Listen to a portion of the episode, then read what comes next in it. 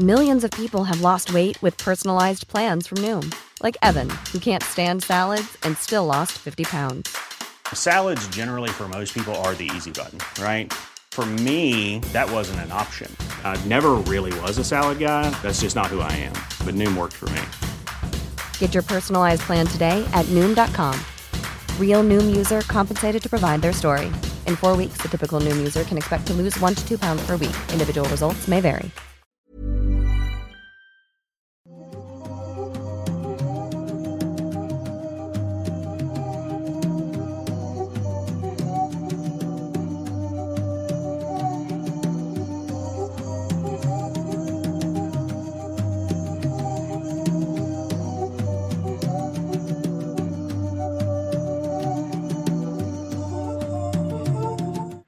Hola a todos, ¿cómo están? Sean bienvenidos a una nueva entrega de Noctámbulos, un episodio más. Nos acercamos ya peligrosamente al episodio 100. Mi nombre Ah, es... pensé, pensé que iba a decir a los 30, dije sí. También, también. Mi nombre es Emanuel Morales, me acompaña como siempre el señor Kevin García. ¿Cómo estás, Kevin? Bien, estoy muy bien, muy contento por otra semana más, otro Noctámbulos más. Contento de que ahora sí estás, porque la semana pasada hubo una- tu ausencia y diría notoria, pero la verdad es que el señor Meme, que está aquí ahorita detrás de cámara, se- se rifó. se la rifó bien cabrón y ahí la gente le encantó. Que por cierto les recuerdo, gente, que para los que sean miembros del canal, de cualquier nivel que sean miembros del canal, pueden usar los emotes que tenemos ahí. Hay emotes nuevos, como justo el del señor Meme Parreño, están los payasitos de quedé. Ajá. de la calaverita de Manuel y mío. Y bueno, ahí hay varias cosas nuevas para que vayan y le piquen a todo y los spamen, aunque no mucho, porque si no luego los bloquean o los banean los moderadores. Y ya saben que antes de comenzar les damos los res- respectivos avisos y agradecimientos. Agradecemos, ya dijimos al señor Meme Parreño que está aquí detrás de cámaras, a Eddie también. Agradecemos a los moderadores que están ahí encargándose de que todo esté bien y de que, na- de que nadie haga spam. Y también, eh, pues agradecemos a todos los que se están suscribiendo al canal y los que están uniéndose como, como miembros y a los que ya son miembros y dejan su super chat de miembro que, ¿cómo dijimos que se iba a llamar eso? Super membresía. Eso. Y pues también únanse a los grupos de Noctámbulos Podcast en Facebook, Facebook, en Facebook. Escuadrón Subnormal también en Facebook. Y también a los habitantes de Mundo Creepy también en Facebook. De hecho, todo está ahí en, en Facebook. Excepto si nos siguen en nuestras cuentas, en Excepto Twitter, eso. Instagram o TikTok. Sí, pero eso no queda con la referencia a los Simpsons que estoy haciendo. No. Eh, también agradecerles a los que están ya utilizando en Twitter el hashtag Noctámbulos Podcast. Recuerden que sus tweets pueden aparecer aquí en pantalla, igual que los superchats. Obviamente algunos de los tweets, no todos, pero algunos ahí aparecerán y gracias al señor Eddie que se encarga de hacer toda esa parte. Y pues bueno, Y los superchats los estaremos leyendo al final, después Cierto. de nuestros temas. Sí, también algunos comentarios de los que nos están dejando en vivo los vamos a leer. Y bueno, ahora sí, ya con eso, con todo el spam eh, habitual de lado. Esperen, falta un spam. También a los que nos están escuchando en plataformas digitales, cualquiera de esas plataformas, muchas gracias. Y recuerden darnos follow para que. Y si me ven raro, es su imaginación. Estoy bien. Tengo los mismos recuerdos, aunque el cuerpo sea diferente. Vamos a comenzar. Ya nos habíamos puesto de acuerdo antes de empezar, como lo hacemos regularmente, eh, para quién va a comenzar. Y en esta ocasión, pues, es mi turno de, de iniciar con mi tema. Muy bien. Así que, pues venga, vamos allá. De lo que les voy a platicar el día de hoy es de un caso que está como etiquetado con el siguiente nombre, que puede engañar un poco, pero es el misterio detrás de los trabajadores sociales fantasma. Ah, ok, ok. Tú sabes, o sea, bueno, tú me imagino que sabes, pero igual para explicarlo, lo que es un trabajador social, cuál es la función que tiene, ¿no? Sí. que es básicamente una de esas personas que trabajan para el gobierno y que se dedican como a ir a hacer revisiones o a atender casos a los hogares de las personas donde puede haber algún problema, ya sea de salud, alguna negligencia, abuso doméstico, violencia infantil, cualquier de ese tipo de casos, ellos se encargan, son como digamos... em, sí, son profesionales que, es que van y analizan, hacen como registros, reportes y todo esto. Es como algo que el gobierno o los gobiernos funcionales hacen en sus países. Aquí, pues obviamente en México, la verdad, y Latinoamérica creo que no estamos tan acostumbrados. Sí existe, Sí, sí, sí. existe pero no es algo social. tan común, es más común en otras partes del mundo. Y de hecho, lo que les voy a hablar, el, el- estos casos ocurrieron de hecho eh, al otro lado del charco, allá en Reino Unido, principalmente. Bueno, este término, trabajador social fantasma, se refiere a informes que ha habido durante muchos años de personas que se hacen pasar por trabajadores sociales y para tratar de ingresar a los hogares de la gente o tener contacto directo con los más pequeños del hogar. Es algo que es bastante preocupante, obviamente, y que sí ha sido un fenómeno que se ha registrado. De hecho, aquí en México tenemos el caso de la Matavijitas, una asesina serial mexicana, que su modus operandi era hacerse pasar o por enfermera o por trabajadora social para tener acceso a, a las casas de sus víctimas. Entonces es como algo que sí, pues ocurre más de lo que quisiéramos, ¿no? Exactamente. Sí, creer, es algo, digamos, que a nivel mundial, aunque esto de lo que, le voy a, de lo que les voy a platicar es un poquito más centrado en, en ciertos casos y una zona más específica, que es como les decía, Reino Unido. Ahorita van a ver por qué. Bueno, estos casos que les voy a decir abarcan una serie de años y hasta la actualidad.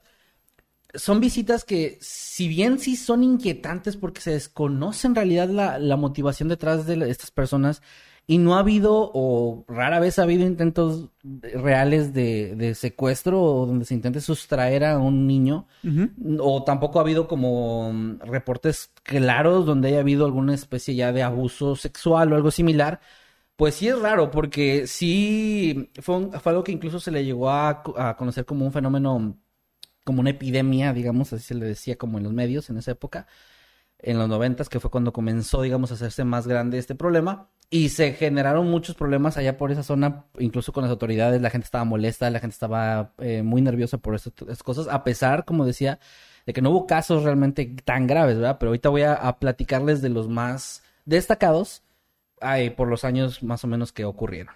Bueno, eh, vamos a comenzar con el año 1990. El invierno de este año, una mujer de nombre Elizabeth Copeland escuchó un golpe en la puerta de su departamento ubicado en Sheffield, South Yorkshire. La abrió y ahí vio un par de jóvenes, jóvenes mujeres que tenían un aspecto impecable, o al menos así lo describió, y que portaban un atuendo o, como de negocios, un atuendo formal. Estas mujeres le hablaron con, o sea, con términos muy oficiales y con, sí, como su forma de hablar o su forma de expresarse era muy de, de un agente de gobierno o algo así. Y bueno, les hablaron y dijeron que venían de la Sociedad Nacional para la Prevención de la Crueldad contra los Niños. Y pidieron que se les dejara entrar para realizar una- un examen de rutina, supuestamente, a los dos hijos de la mujer. A lo que ella pues estuvo de acuerdo, les, les dio el acceso.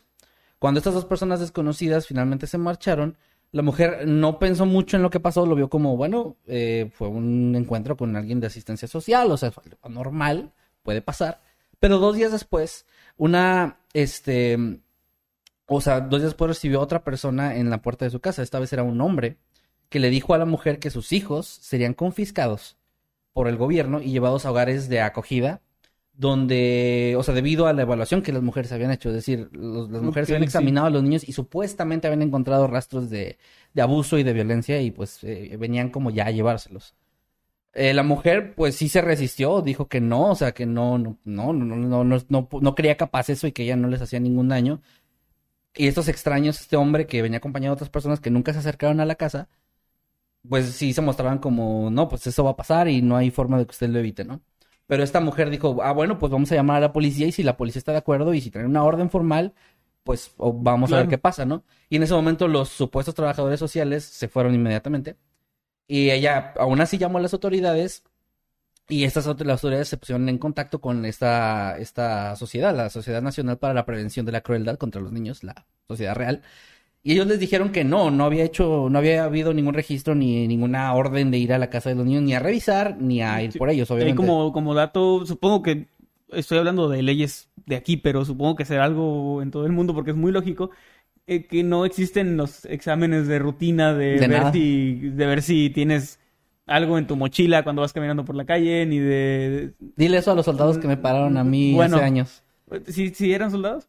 Sí, no traían tenis. Sí, sí, Ah, bueno. Bueno, no existen ese tipo de exámenes de rutinas de que van a llegar a tu casa sin razón alguna y sin una orden a revisar cómo vives o a ver, este, como a, a tus hijos o su estado de salud ni nada de eso. Solamente, obviamente, en censos, en este tipo de cosas. Y no deben entrar aún así. No, no deben de entrar. Siempre es desde afuera. Porque De hecho, también ah, durante los censos aquí en México pasa mucho que es como que, oye, pero si ayer vinieron los del INEGI y me preguntaron que cuántas pantallas de televisión tenía y Ajá, que- no mames. Eso tampoco te lo preguntan en general. No, de hecho, fíjate que eh, la última vez que fueron a, a mi casa, este, como no, no, no me dio confianza, o sea, no por la persona, simplemente dije como que podría no ser real, no di datos reales. Este, entonces, perdón, Inegi, pero no me arriesgué. Dije, es como que, mm, no, mejor no digo ciertas cosas de mi vida. Es que normalmente te que tampoco voy a cosas- mencionar aquí. Te preguntan cosas como de... ¿Cuántas personas viven cuántas aquí? viven ¿Cuántos y así. niños? ¿Cuántos ancianos? Ajá, ¿Cuántos estudiaron? ¿Cuántos terminaron la universidad? ¿O Sí. cuántos tienen una carrera? Todo ¿Cuánto eso. traen en la cartera? No te preguntan, exacto, no te preguntan cosas como de cuántas pantallas de televisión Sí. tienes o, o si tienes efectivo en tu, en tu hogar en ese momento. correcto. Bueno, pues Cosas- cosas de valor, ¿dónde es- guardas tus joyas? Esto es importante, o sea, que la gente también lo tenga en cuenta. O sea, no- ni un policía tampoco te puede detener en la calle, hacerte Ah, una revisión de rutina, no. o un tránsito, o alguien de vialidad. o, no sé, y hay zonas de aquí de México donde hay como De, policía y de tránsito. a ver si trae sus papeles, o sea, sí, no- eso no, de- no, o sea, no, no, no, no es, no es legal. Y ustedes siempre se pueden negar, este, a menos que donde ustedes vivan sepan que negarse significa amanecer sin cabeza. Pero bueno, Y ahí sí, sí hagan caso. Bueno, pasando ya, dejando a un lado Latinoamérica, este, les decía, esta, esta organización, bueno, negaron que ellos tuvieran algo que ver y las autoridades, obviamente fue algo preocupante porque sí fue, aunque les decía, no explícitamente un intento de secuestro, no tan, no, no explícitamente jalaron a los niños Es ni que nada. debe ser horrible vivir con ese... O sea, ¿cómo vuelves a salir tranquilo de tu casa, no? Pensando en eso, de que a lo mejor sí, esas sí. personas están por ahí. Y bueno, de hecho, este caso en particular en 1990, en, a finales de ese año, eh, se inauguró una operación que se llamó Operación Child Care o Child Care, este, Operación Cuidado de Niños, que bueno, ya hablaremos de eso un poquito más adelante, pero básicamente fue un intento del gobierno por frenar esto, por atacarlo, que no tuvo los mejores resultados y de hecho también eh, fue algo que la, la población vio como algo muy negativo. Pero ahorita llegamos a esa parte. Vamos a pasar a 1991. A principios de mayo de este año hubo múltiples informes de una pareja, eh, un hombre y una mujer, que iban muy bien vestidos y que intentaban examinar a los niños con el pretexto de ser de nuevo trabajadores sociales. El hombre era des- descrito como de tez blanca, de aproximadamente unos 40 años de edad, eh, de 1.70 metros de alto, de complexión media, con pelo y bigotes cortos y el cabello grisáceo. La mujer era también de tez blanca, de unos 26 a 27 años, 1.60 de alto, delgada, con el cabello rubio hasta el cuello. Eh, el 10 de mayo se informó que hubo, había habido hasta ese momento nueve incidentes de ese tipo en South Yorkshire y que un equipo de investigación especial de Rotherham estaba investigando esos y otros casos denunciados en West Yorkshire, en Cheshire, Wiltshire y Somerset. Lo- eh, digamos que ciudades o pueblos Sí, aledaños todos a los shires que había Todos los shires, sí. Eh, eh, eh, me imagino que allá shire es como aquí lomas de algo, ¿no? A lo mejor sí. sí. Lomas de San Juan, ¿no? O sea, Valle, algo. Valle de algo. Bueno, también hubo, aparte de esto, casos en dos casos en Manchester y un Dorset, de aparentemente la misma pareja, porque esto pues, coincidía en la descripción que daban de estas personas, ¿no? Eh, no hubo en ninguno de estos casos un secuestro ni nada, pero siempre se, les detenía o cuando ya se les cuestionaba, pues se iban. O sea, no hacían mucho esfuerzo tampoco. Ahora, en respuesta a estos informes, la policía de Lothian y Borders esta- establecieron una iniciativa especial para investigar a estos supuestos trabajadores sociales. Ahora, pasemos tres años después, en 1994. Esta investigación que les comentaba, perdón por eso, es pasó un, Un señor- tracto camión. Un señor muy chingón. Eh, o, o con un carro muy culero, güey, también puede ser. Bueno, la investigación que les decía de la policía había...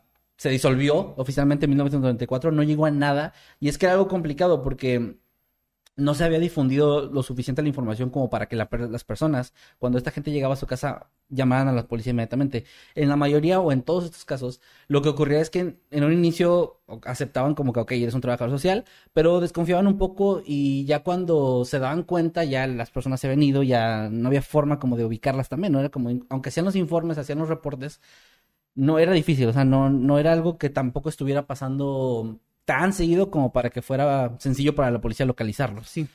Ahora, eh, esto, esto llegó a que un hombre llamado Douglas Watson, que era el inspector en jefe de la investigación, antes de que se disolviera, eh, declaró que la conclusión a la que habían llegado es que había más de un equipo de personas involucrado en, este, en estas supuestas este, engaños, que hubo em, algunos de los de- de parte, o sea, parte de la policía pensaban que valía la pena hacer la investigación, pero el problema al que se toparon es que había muchos informes que parecían ser maliciosos, o sea, de gente que llamaba a decir que habían tenido estos encuentros, pero que ya después con más información, con más investigación se daban cuenta las autoridades que era alguien que solo quería llamar la atención, que no, no habían vivido eso y que se estaban basando en las descripciones que ya se habían publicado. O sea, cosas que ya estaban para sí. el... Sí, o sea, información que ya estaba para el público, ¿no? Que ya hemos hablado de esto antes, ya hemos mencionado que muchas de estas investigaciones se entorpecen gracias a que hay gente que quiere atención. O sea, que quiere... Ah, Hay personas que este, se echan la culpa de crímenes También. solamente por porque sí, o sea, hay Sí, como- también, también. ah, no sé si será un trastorno como tal, pero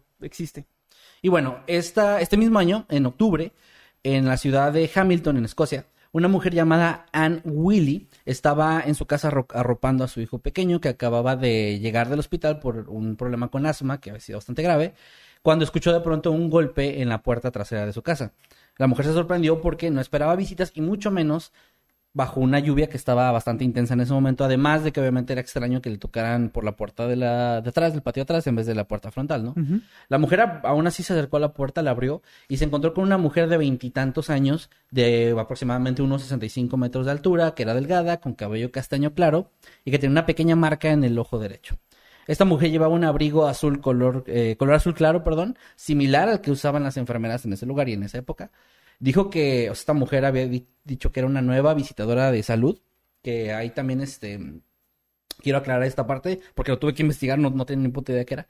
Un visitador de salud básicamente en esos países es una persona encargada de ir a, hacer como estas revisiones constantes de una, como en este caso el niño que tenía asma, de, de cómo va el caso, ¿no? De qué tanto si se le están administrando medicamentos. O sea, sí es para cuidar, pero también es un poco para vigilar qué está pasando. Entonces sí, sí es común. Acá en México ni existe, o sea, yo investigué que lo, el término se traduciría como visitante médico, pero los visitantes médicos aquí en México, o al menos lo que yo investigué, son gente que va y visita lo- a los doctores o los consultorios y hacen como revisiones y también apoyan. Y ¿Como cosas. evaluación así? o? Algo similar a eso y también van y como que suministran cosas y, o sea, es, es como de ambos lados, para ayudar y para mantener como un- Sí. una vigilancia. O sea, aquí no existe realmente alguien que vaya a tu casa, un doctor o una enfermera que vaya a tu casa a estar chequeos mandada por el hospital, eso no existe. Pero allá sí. Entonces dijo que necesitaba, o sea, que venía y que era por lo de su hijo. De hecho, dijo que necesitaba ver sus registros médicos.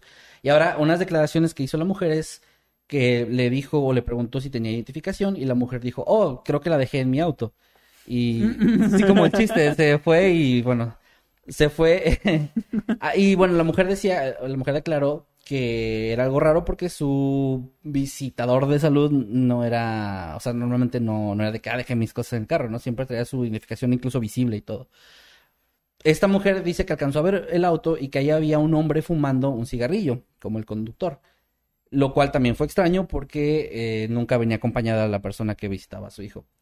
Así que bueno, eh, le preguntó el nombre de, o sea, como que sabe cuál es el nombre de mi hijo. O sea, Mm, viene a cuidarlo o a verlo, a ver cuál es el nombre de mi hijo. Y que la mujer como que vaciló un poco, pero después sacó un archivo y empezó a, no, empe- no le dijo el nombre, pero le empezó a decir los síntomas y los problemas que tenía el niño, que sí coincidían. Incluso el historial médico completo, cuánto tiempo había estado en el hospital y otras cosas que sí eran certeras. O sea, que sí que- información real. pero no el nombre, o al menos no se lo dijo.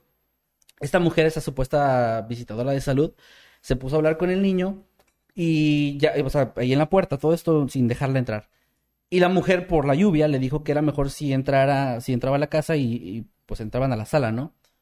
Y le dijo al niño que se fuera para allá, pero cuando llevó al niño y regresó para hablar con la mujer o dejarla entrar, ya no estaba la mujer y ya el auto tampoco ya no estaba. O sea, en ese momento decidió irse, escapar, por así decirlo. Eh, eh, obviamente esta mujer sí estaba ya sospechando, entonces habló por teléfono a la oficina donde hacían estas visitas de salud, al, sí, como al hospital, y descubrió que pues no, no había ningún reemplazo, la persona que estaba encargada seguía ahí y no tenía ninguna visita programada ni nada similar. Entonces, obviamente, llamó a la policía y es la policía se tomó el caso bastante en serio, pero no encontraron pistas ni nada. O sea, más allá de las descripciones, de- te repito, es algo muy, era algo muy complicado de rastrear. Sí. De hecho, eh, bueno, esta mujer, de hecho, fue de las pocas personas o los pocos padres de familia que sufrieron estas visitas, que se hicieron, se le hicieron muchas entrevistas en la, en los medios de comunicación y se volvió más, este, sí, como un poquito más conocido este caso. Más No, mediático. Mediático, esa es la palabra que buscaba, gracias. Y bueno, también este fue parte también de la operación Childcare, o sea, también se le, se le consideró en esto, pero tampoco, como no se llegó a nada, pues también fue como otro fracaso, digamos, de esta investigación. Pasamos a 1995. En este año, el, el 25 de abril, una mujer llamada Line Stewart afirmó que ella tuvo una lucha física con una trabajadora social falsa en su casa ubicada en Gael, Edimburgo. Según esta mujer, una joven elegantemente vestida había entrado a su casa y había intentado convencer a la madre de que tenía la autoridad para llevarse a su hija de cuatro meses de edad. La mujer desconocida, finalmente, eh, después de discutir un rato y ver que no conseguía nada, tomó a la niña, o sea, la, la jaló y trató de llevársela, pero en este momento Stewart la golpeó muy desesperada y la obligó a, o sea, digamos que sí la obligó que soltara a la niña y la mujer escapó corriendo. O sea, fue como que el caso más donde hubo violencia, donde hubo ya un intento más claro. Sí. Y bueno, la policía obviamente tomó muy en serio este caso y empezaron a, a in- a investigarlo como fuertemente. Fuertemente, perdón, se hizo una investigación que duró tres semanas exhaustiva, tratando de buscar a la persona culpable ya con fotos publicadas en los medios, con retratos hablados y otras cosas. Este caso fue vinculado a otros tres informes anteriores en ese mismo año de intentos de robo. Hubo uno que fue, uno que no está muy bien especificado de cuándo sucedió, pero sucedió previo a esto, donde un bebé, para, al parecer, tra- trataron de secuestrarlo, pero no, no hubo éxito, no oí mucha información de ese. Aparte de ese, pocos días antes de lo de Stewart, el otro caso más, es de una madre en St. Albans que recibió una visita sospechosa de una mujer que decía ser la nueva visitadora de salud, igual, lo mismo. Eh, cuando se le solicitó la identificación se puso nerviosa y se fue diciendo que iba a buscarla en su auto. Y la mujer de nuevo llamó a su médico, confirmó que esta visita no era programada, que era falsa y todo eso. Y cuando llamó a la policía, eh, le dijeron que había ocurrido un incidente similar un día anterior. Eh, o sea, era como Un día, algo un poco raro también que la policía te diga, esto pasó ayer también, ¿eh? Sí. Entonces también ahí empiecen a tomar en cuenta en este caso y en esta historia que les estoy contando que también hubo cosas raras en las declaraciones de los, de los padres de familia y de las autoridades. Cuando, cuando hicieron informes o cuando se sacó información a- de forma pública, hubo cositas que eventualmente no, no tenían mucho sentido, como esto. Bueno, hubo, hubo otros casos más así similares ese mismo año. Y en 1995, ese- en, o sea, este mismo año, hubo una, ya empezó a haber una sospecha por parte de las autoridades de que, eh, al menos en este año, en este año en particular, todos los niños que habían sido intentados ser secuestrados habían nacido en el mismo hospital, el hospital Gemel Mm. Hempstead. Se sugirió que todos estos incidentes estaban obviamente vinculados por esto y que Sí.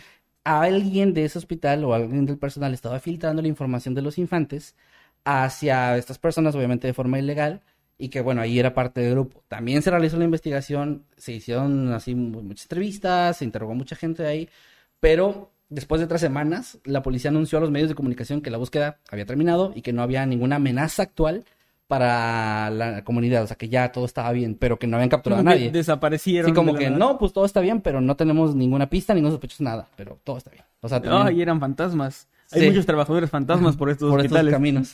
Sí, bueno, algo así. Eh, de hecho, cuando se culminó la investigación, Line Stewart, la mujer que supuestamente luchó contra una eh, trabajadora social fantasma, fue interrogada una vez más y ya era sospechosa porque al parecer la policía empezó a divulgar que sospechaban que realmente su caso era falso, que realmente ya había inventado todo esto para llamar la atención, incluso, y, y cito en esta parte, decían que era un grito de auxilio, o sea, como que estaba tratando de llamar la atención nada más. De hecho, los artículos de periódicos de esta época, ya en este año, ya tomando en cuenta todos los casos que les estoy contando, empezaban a sospechar que muchos de ellos eran estas llamadas falsas y que la gente ya estaba inventando y que se estaba creando una especie de histeria colectiva Como leyenda urbana también. como una leyenda urbana, exactamente. Ya había gente sospechando eso y los medios no ayudaban porque lo estaban haciendo pues para llamar la atención como de... Para empezar el nombre de trabajador social fantasma ya te empieza a hablar de que suena más a leyenda que algo real. Y también el hecho de que estos casos como que había detallitos que no, no, no tenían sentido y declaraciones que no... O sea, por ejemplo, hubo ahí una pelea, pero no había señales de pelea en la casa, ni, Ni en nada. el cuerpo de la señora. Ni la niña que fue jaloneada supuestamente, ¿no? Entonces, no, no se presentaron cargos. Se dijo en su momento que se podían llegar a presentar cargos contra Stewart por la declaración falsa, pero al final no pasó esto. Y ella misma dijo que, pues, pues sí era real lo que dijo y nunca, digamos que nunca cambió su testimonio. Ahora, eh, pasamos al año 1997. Otra vez una mujer se presenta como trabajadora social en la casa de una pareja eh, llamada Patrick y Catherine Leonard en Lancashire. Esta mujer pidió entrar y examinar al bebé de la pareja. La mujer de nuevo tenía vestimenta elegante, era de tez blanca, las mismas características de antes, la misma edad, incluso entre 25 y 30. Lo de la edad también es importante, ahorita llegamos a eso. Y bueno, eh, también estaba lloviendo fuertemente y esta mujer extrañamente no llevaba ningún abrigo y estaba toda empapada y mojándose en la calle así como si nada. El hombre le pidió así como bruscamente que mostrara una identificación, como que rápidamente desconfió. Y la mujer sin inmutarse dijo que iría a su automóvil, pero en, en- su- en la mirada mismo, atónita de esta pareja se fue inmediatamente. O sea, ellos, sí la vieron como escapar casi Yo casi. creo que no va a regresar. Sí, o sea, otra vez lo mismo, ¿no? Después de que no, de que vieron que se fue, eh, llamaron a la policía y bueno, sí, también esta pareja de- informó, bueno, de, declaró que habían tenido muchos problemas para dormir en las siguientes noches porque estaban preocupados de qué carajo fue eso, Claro. de que alguien intentara llevarse a su niño, ¿no? Eh, de nuevo, eh, en abril de ese año, una mujer se presenta en la casa de una joven pareja de cuatro hijos y este, este visitante de salud falso conocía el nombre de los de la madre y de uno de los niños y se destacaba entre otros casos porque era más convincente, tenía mucha más información de la parte de salud, de los nombres, muchas cosas, ¿no? Pero afortunadamente ninguno de los niños estaban en la casa en ese momento, estaban en otras partes. Así que la mujer simplemente se fue. Aquí sí hubo un nombre. La mujer se hizo llamar Kate Taylor, mostró una identificación y conducía un Nissan Micra color rojo. Pero de nuevo, cuando se, se hizo el llamado, este nombre era falso, no registraba como parte No de había nada de Sí, de nuevo era lo mismo, ¿no? Y así, bueno, hubo así varios de estos mismos casos en este año. eh, en Salford, Manchester, en Middlewich, o sea, todo esto siguió pasando y usaban la misma táctica similar de querer examinar a los niños, pero ahí, te digo, muchos de ellos incluso sí llegaban a examinar a los niños, se acercaban, platicaban con ellos como si fueran trabajadores o si fueran representantes médicos, pero no les hacían nada. O sea, solo los veían y, se iban. ¿no? Era como los examinaban y se iban, o no, o en los casos que no los dejaban ni entrar, pues bueno, no lo hacían, ¿verdad? Ahora, ah, vamos con otro caso más que es de 1999. En julio de este año, una madre de Colchester llamada. Ah, bueno, perdón, esta, esta, esta no tengo el nombre de ella porque decidió permanecer anónima, pero una mujer llamada que se hacía llamar Vicky eh, llegó y dijo que era trabajadora social, la misma descripción, exactamente la misma que les he dado antes. Y ella, bueno, llevaba un estuche de documentos de aspecto oficial y una identificación también falsa. Ya estaban empezando a usar identificaciones, pero falsas. Esta mujer dijo que estaba respondiendo a un aviso anónimo de que los niños en, en la casa, un niño de dos años y el otro de diez semanas, estaban siendo maltratados. Que según alguien había dado como el pitazo ahí el informe y que tenía que examinarlos y que la dejaran entrar.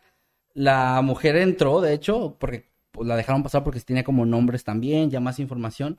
Y le, y le dijo a los niños que se, vistieran para ver marcas y esto. Y le pidió a la mamá que se fuera. O sea, como usted vaya a otra habitación en lo que yo los, los examino.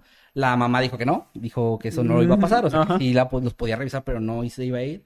Y bueno, ella em- empezó a hacer los, los, el supuesto examen superficial como con, para ver si había signos de abuso. Hizo una llamada en su teléfono hacia un supuesto médico y luego pues se fue. O sea, también se fue, también se, hizo la llamada pertinente a las autoridades, también se confirmó que no era un, no era, eso era falso, era una persona que se estaba haciendo pasar por alguien que no era.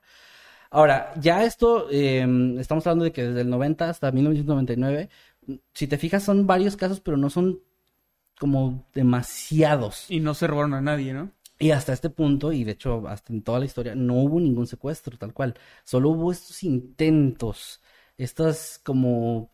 Es que no sé, las motivaciones es lo que más se destaca de este caso de que no se sabe por qué lo hacen. Ocurrió más, eh, otros más en, do- en el año 2000, en el año 2004, en el año 2007, eh, incluso también en el año 2010, ya más, más recientemente, eh, en la misma zona de, del Reino Unido. Ok, pues, es- esta es una pregunta que quería hacer. ¿Solamente es en esa zona del... eh, Los que se registran aquí sí, o sea, estos sí. Sí, sí, son de hecho el, último relacionado a niños ocurrió en 2017, que el 13 de febrero con un hombre que llegó un hombre que se hacía pasar por trabajador social, visitó varias casas en Blackpool, pero para este punto ya la historia era muy conocida en todas las zonas, entonces ya le negaron la entrada en todas las ocasiones. De hecho, hay un 100% de, o sea, sí, ninguno de esos trabajadores logró nada o al menos no lograron secuestrar a los niños, si es que era su objetivo, ¿verdad? Que Ujú. parecía que sí, pero bueno. En 2021, y esto es muy curioso, en este año hubo informes de trabajadores de salud falsos que administraban a personas vacunas para COVID en el mundo. Eso sí ya fue en todo el mundo. Eh, había unas eh, un caso específico en Holanda donde hubo personas a las que se les inyectó un líquido sin pedir dinero a cambio ni nada, era una especie de estafa. Solo llegaban como paseándose pasar por gente eh, profesional, Sí, profesionales del gobierno o así. Ajá, y les inyectaron un líquido que fue inofensivo, o sea, no les provocó nada. Pero luego cuando ya preguntaron o investigaron si había gente vacunando a domicilio, vieron que no. Y qué, fue- qué miedo enterarte de eso, ¿no? De- está cabrón, sí. De o que sea, no sabes qué te pusieron. Sí, sí, sí, me imagino el miedo, ¿no? Pero bueno, ahí ya más o menos les di como un, varios ejemplos y cómo se parecen unos con otros. Ahora vamos a ver con la parte que la- lo que se teoriza, lo que se ha teorizado Sí. en todos estos años. Lo principal, obviamente, y lo más lógico es que es un, son secuestradores. O in- sí, bueno, muy, secuest- muy ineptos. Sí, este, hubo, de- bueno, de hecho sí hubo, antes de esta ola, hubo dos secuestros reales que, bueno, se les vincula un poco porque también se usó esto de ser un supuesto trabajador social. Eh, hubo uno en 1990 eh, de una niña llamada Alexandra Griffiths que tenía 36 horas de nacida cuando la secuestraron y luego Ah. ya la encontraron a 200 millas de donde se había perdido con una mujer llamada Janet, una ex enfermera que había fingido un embarazo y que estaba usando a la niña como, o sea, fingió un embarazo como parte de su mentira. y como parte de la mentira secuestró a esta niña para asegurar una relación con un hombre millonario, o sea, como una relación que ya estaba fallida. Entonces, un, fue un caso que no se le vincula a estos tal cual, pero bueno, tiene como que esa, esa similitud. Tiene los tintes ahí de Ajá. algo similar. De hecho, bueno, así hubo otro caso similar también, eh, el de Natalie Horwell en el 88, que fue robado de una tienda de conveniencia por una mujer que decía de ser detective y que estaba ahí según supuestamente realizando algo. Y que, bueno, eh, y realizó, un- sí, se robó a la niña básicamente sin que se dieran cuenta en el momento. Y también la encontraron y también era lo mismo de que estaba haciendo un caso, o sea, era el caso donde estaba fingiendo un embarazo y estaba usando o iba a usar a este bebé para continuar con su mentira, como dices tú. Era el mismo, el mismo caso. Y a esto llegamos porque hay un doctor llamado Paul, O- Paul D. Orban, un psiquiatra y crim- criminólogo que se especializa, o se, bueno, sí, sí, se especializa, digamos, en delincuentes femeninas, que él comenzó a realizar una investigación donde él empezó a vincular estos casos diciendo que se trataba tal vez, o era muy probable, que se tratara de, como les había dicho, eran puras mujeres jóvenes, de casos de mujeres que estaban buscando esa como atención, o sea, que querían o sentir que esos niños eran suyos, como convencerse a sí mismas, o usarlos para este tipo de engaños con alguna relación. Y todos los casos coincidían más o menos, aunque algunos obviamente también, eh, como lo dije, había hombres que se hacían pasar por trabajadores sociales, la mayoría eran mujeres. Y la mayoría no hacían nada más después, o sea, no... Ninguno de estos casos que les comenté luego tuvieron otro intento de secuestro o alguien quisiera ingresar a las casas o robo, nada. O sea, fue como una Simplemente si sola los descubrían, se iban y ya. Tranquilamente se iban y sí entraban a veces como en pánico, pero no pasaba de ahí. Entonces se tiene, o al menos este doctor impulsó mucho esta teoría de que se trataba más bien de un problema ahí, pues ya más como algo mental de estas mujeres. Entonces, Me- medio sociocultural ahí de que había. exactamente, como que había un problema ahí con las mujeres de esa edad que estaban teniendo como esos, esos eh, intenciones. Está muy raro, ¿no? No me convence eso. Bueno, Sí, es- muy- de- obviamente ahí debe estar su, su investigación en algún lado, pero no, no la leí completa, pero simplemente él sí decía que era, bueno, que esos perfiles de las que sí descubrieron, estos dos casos que te dije, parecían indicar eso y en los demás pues no- nunca se los atraparon, entonces tampoco se sabe quiénes eran o la intención real, pero él iba por ese lado de que a lo mejor era como un problema ya más, pues sí, mental o más como algo de eso. Bueno, otra teoría es que se podría tratar, y ahí va, esto está bien raro, de vigilantes anónimos. ¿Por qué? Porque al parecer en esa época, en ese lugar del mundo, en el Reino Unido, hubo un problema muy grave de abuso infantil o de violencia doméstica que la policía no estaba tratando bien, según esto, no sé yo, pero según esto así es. Y lo que se, se sugiere aquí es que estas personas más bien no estaban intentando secuestrar niños, sino lo que estaban tratando de hacer era llamar la atención de casos de abuso a las autoridades. ¿Cómo? Llegas, haces esto, haces que la persona se asuste, llama a la policía y ya esa persona tiene los ojos de la policía encima, aunque sea la víctima. Entonces era más por ese lado de que sí hubo mucha negligencia en esos años y hubo incluso muchas personas bastante molestas con las autoridades. De hecho, les mencionaba que la operación esta Childcare fue un fracaso y la- los medios lo, en- lo, en- lo incrementaron más con lo que publicaban y esto hacía que la gente estuviera descontenta. Sí. Había muchos casos de gente protestando en, en la- en- con el gobierno y esto porque decían que se sentían inseguros de que no hacían su trabajo bien. Esto me suena más a. O sea, creo que es una posibilidad más real. De hecho, este tipo de grupos existen. O sea, sí, sí, sí han surgido en Reino Unido a falta de acción de la policía local y los servicios de bienestar social. O sea, esto sí ha pasado, pero en este caso en específico no se sabe si eran ellos. Sí. Solo se cree que podría ser. Y bueno, otro más, que ya sería con el que vamos cerrando esto, sería el de el folclore o las leyendas urbanas. Este fenómeno se ha analizado por algunos investigadores que han comentado que estos casos podrían ser todos falsos o la gran mayoría.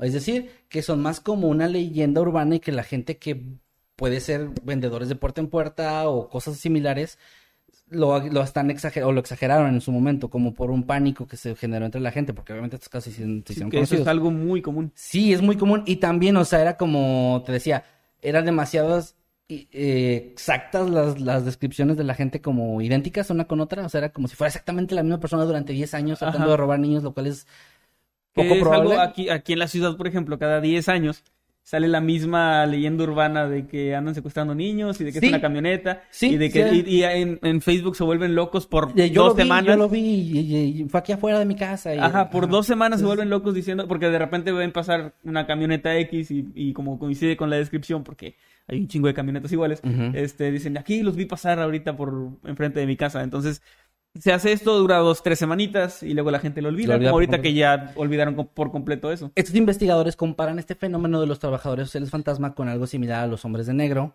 o incluso a la ufología o casos de encuentros con Es que esto de la descripción exacta de que sea la misma persona, pero nunca tiene éxito, es... Ajá, también, también había otra cosa de que los, los descripciones eran como, bueno, aquí lo mencionan como no eran como forasteros sociales, no eran gente rara, sino era gente como muy bien vestida, como que hablaba de forma muy educada. Pero que no traen identificación. No o sea, traían cuidaron identificación. todo menos una identificación Ajá, falsa. Y que algunos tenían eh, información que no había forma de que tuvieran, ¿no?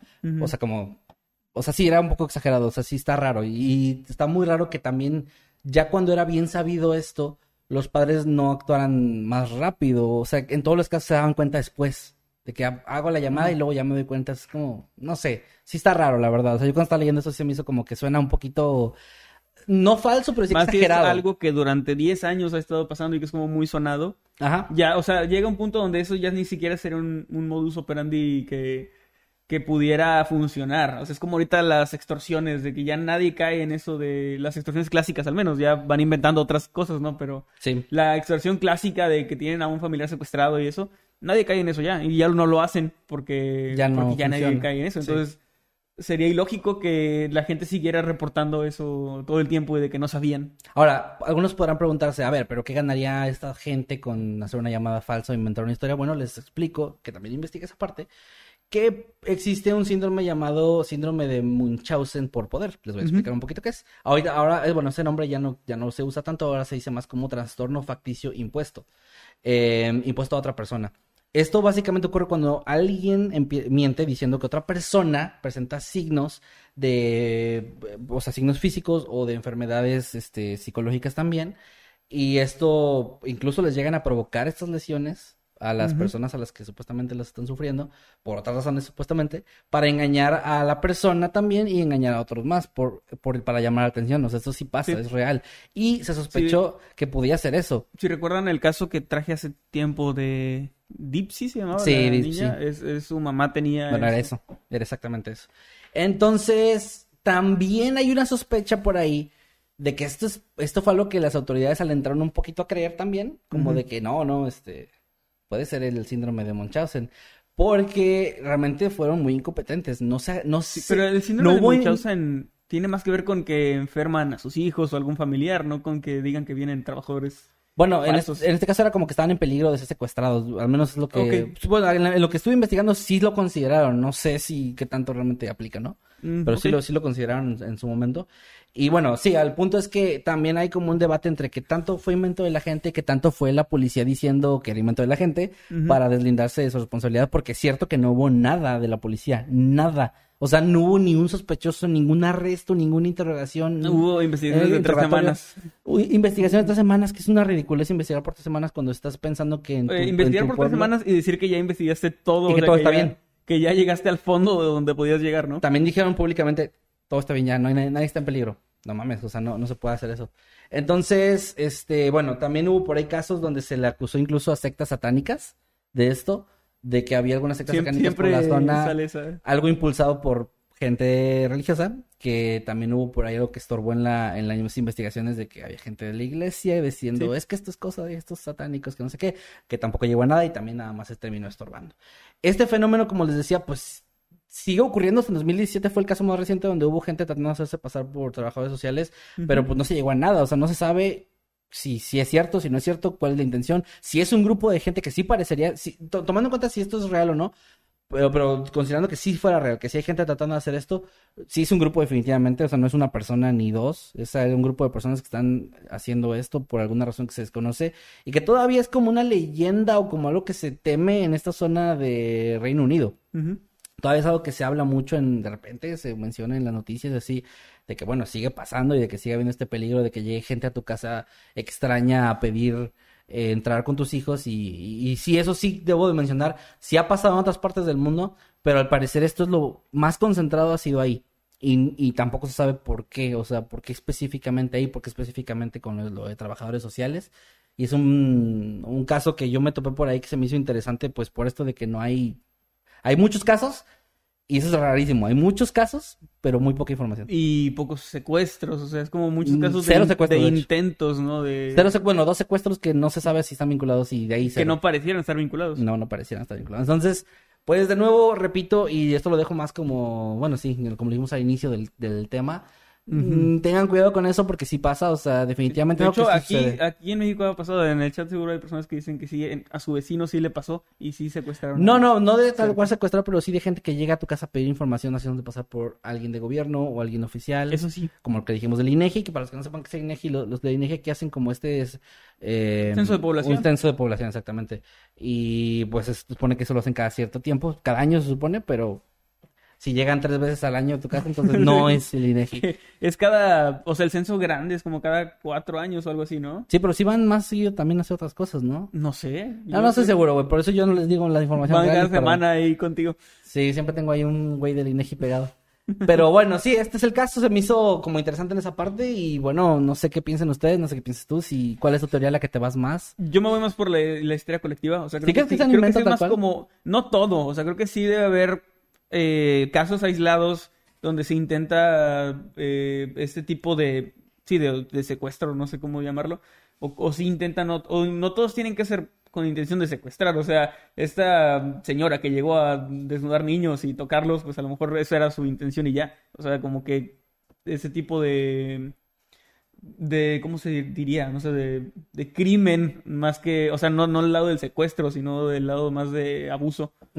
Creo que podría ser algo así también, que son casos aislados y que siempre se tiende a pensar más en una organización súper cabrona, secreta que haga todo esto, pero yo pienso que más son casos aislados donde la gente también luego inventa ciertas cosas y, Bueno. se, com- y se convierte en una especie de leyenda. Sí, ahorita también siento que ya es más como leyenda. Yo creo que hubo casos reales, tal vez algún intento. Yo sí me iría, si fue algo real, yo sí me iría más, por la forma en la que lo hicieron, me iría más con que si fue como de esta gente, como decía el doctor, este, el doctor ese, ¿cómo se llame? Que, que, como que tiene este trastorno, este problema con eso de, de, de no poder a lo mejor tener hijos y de querer como fingir que, es, que lo tienen, creérsela, porque no son violentos. No, no, había, no, no había violencia. De hecho, en el caso, por ejemplo, que mencionaste de tocar a los niños, pues no los, no los tocaban, no abusaban de ellos, porque realmente era como revisarlos sí, como revisar. sin pasarse, o sea, sin hacer nada que fuera ya demasiado lejos, ¿no? Entonces, Bueno, sí está raro. Puede ser gente rara, enferma, que anduviera haciendo eso y después se hiciera más una leyenda. Yo me voy por ese lado, igual, pues ahí la gente que nos deje su opinión. No sé, a mí se me hizo interesante, se me hizo como esos casos, y te decía antes de empezar el Noctámbulos, no es aterrador, o sea, no llega a ser aterrador porque no pasa realmente nada, pero es muy raro. Muy raro que esté pasando eso en un lugar así, Sí. no tan concentrado, pero bueno, ahí queda mi casa, ahí quedó mi casa. Muy bien, pues muy buen tema, muy buen Gracias. tema. Este, había visto sobre el tema, pero no tan a profundidad. O sea, como todos casos así ordenados, y eso se me hizo muy... O sea, ya habías escuchado del- de esto. Había escuchado, o sea, el nombre de Trabajadores Sociales Fantasmas lo había visto y había medio visto de qué trataba, pero no, no me había metido así como al... al- Sí, está bastante, de hecho, y no, no, es que traté de decir como algunos casos y no todos, porque eran un chingo, y eran muy similares también, entonces no, no, para no estar repitiéndome tanto, ¿no? Pero bueno. ahí Muy bien, entonces con esto pasamos al siguiente Los, caso. me, ahora sí que ¿Los anuncios? anuncios de medio tiempo, Ajá. el Super Bowl. El primero es que tengo un chingo de frío desde hace rato. así que- Ah, muévele, muévele. Bájale al, al aire acondicionado. Bueno, eh, recuerden chicos que con el hashtag Noctambulos Podcast estarán apareciendo sus tweets eh, aquí en vivo para que, bueno, pues aparezcan y los puedan ver. También vamos a estar leyendo algunos de ellos al final, igual que los superchats, igual que sus comentarios del chat en vivo. Y también que se unan a los grupos de Noctambulos Podcast, que es el podcast, el podcast, perdón, el grupo de Facebook de este podcast, el oficial, digamos. Habitantes de Mundo Creepy, que es el único grupo oficial de nosotros, no en el que regalan iPhones. Y también el Escuadrón Subnormal, donde podrán ver cosas de nuestro canal secundario, donde tenemos otros podcasts y otras cosas también. Y pues nada más, ¿verdad? ¿Esos son todos los anuncios? Espera. ¿Todavía tienes frío? ¿Qué estás haciendo? Ah, Ahí, esperaba que subiera más la rejilla. Ok, ahora sí, después de esos, de esos anuncios, vamos con el segundo tema de esta noche, que es más estilo paranormal, estilo poltergeist fantasmagórico. Ah, ok. Así que hoy les voy a contar el caso del fantasma de Battersea. Este, esto ocurrió, era 1956, la Segunda Guerra Mundial había quedado atrás y un joven John Lennon formaba una banda con sus compañeros de la escuela. Hay una anécdota muy buena de John Lennon donde le, le dice a su tía Mimi eh, que está bastante frustrado por, por la vida que le tocó vivir en ese momento. Su, su madre lo había dejado con su tía, su padre básicamente no se hizo cargo de él desde que nació. Y él quería dedicarse a la música, pero no sentía que tenía el, el talento necesario. Le dijo a su tía Mimi, no sé por qué Dios no me hizo Elvis. A lo que su tía Mimi le contestó algo que no era épico en el momento y se volvió épico en la historia. Y le dijo, pero te hizo John Lennon. Refiriéndose a que pues él podía hacer con su vida algo chido, ¿no? Órale. Y ¿Tiene algo muy, que ver con buena- tu caso? No, de hecho no, me acordé ahorita nada más. Pero era 1956. Y esto ocurrió en Battersea, Inglaterra. Un barrio bastante peligroso en aquel momento, un barrio humilde que actualmente ya es como más... eh, no, no elegante, pero sí digamos que ya Mejoró es su estatus más... social. Sí, o sea, ya, ya, ya hay así como que más establecimientos, tiendas, Ya, y la gente ya camina más tranquila por ahí. Pero en aquel momento era un barrio bastante eh, peligroso en, en- en esos tiempos. Más específicamente en el número 63 de Wycliffe Road, donde vivía la familia Hitchki- Hitchings. Hitchings, así era. Ok. Lo siento, me, me, A ver, ¿lo se me dificulta. Hitchings. Ah, sí, Hitchings. Está raro. Hitchings, nunca he escuchado ese apellido, pero bueno. ¿Por qué, La a ver, ¿por qué no puede la gente que está en, eh, que vive cosas aterradoras o paranormales? Apellidarse o que de los la forma que asesinan yo pueda brutalmente pronunciar. así, así como, pues los López, güey, o sea, o los, los Smith, que les güey. cuesta apellidarse con, con apellidos latinos. que yo No, pueda o sea, o si te apellidas así bien culero, güey, pues no te mueras, güey, o, o no vivas no, con- no hagas algo que pase a la historia. Sí, no mames. Bueno, la familia Hitchings, que yo no voy, voy a decirle la familia a partir de ahora. eh, eh, ellos estaban conformados por Wally, que era el, padre de familia, tenía, era un señor en sus cuarentas, y eh, él trabajaba como conductor del metro de Londres. Su esposa se llamaba Kitty y era eh, una empleada de oficina, y tenían una hija de 15 años llamada Shirley, que estaba a punto de comenzar a estudiar en la escuela de arte y trabajaba de medio tiempo en una tienda, en unos almacenes llamados es maldita sea. es que no dice self Éxito. selfringes, algo así. ¿Dónde está? Selfringes, Selfridge. ¿Tiene una E? selfridges. Selfridges. Selfridges. Bueno, unos almacenes que, todavía, que todavía existen. Unos almacenes. Unos almacenes ahí de, de- de tiendas.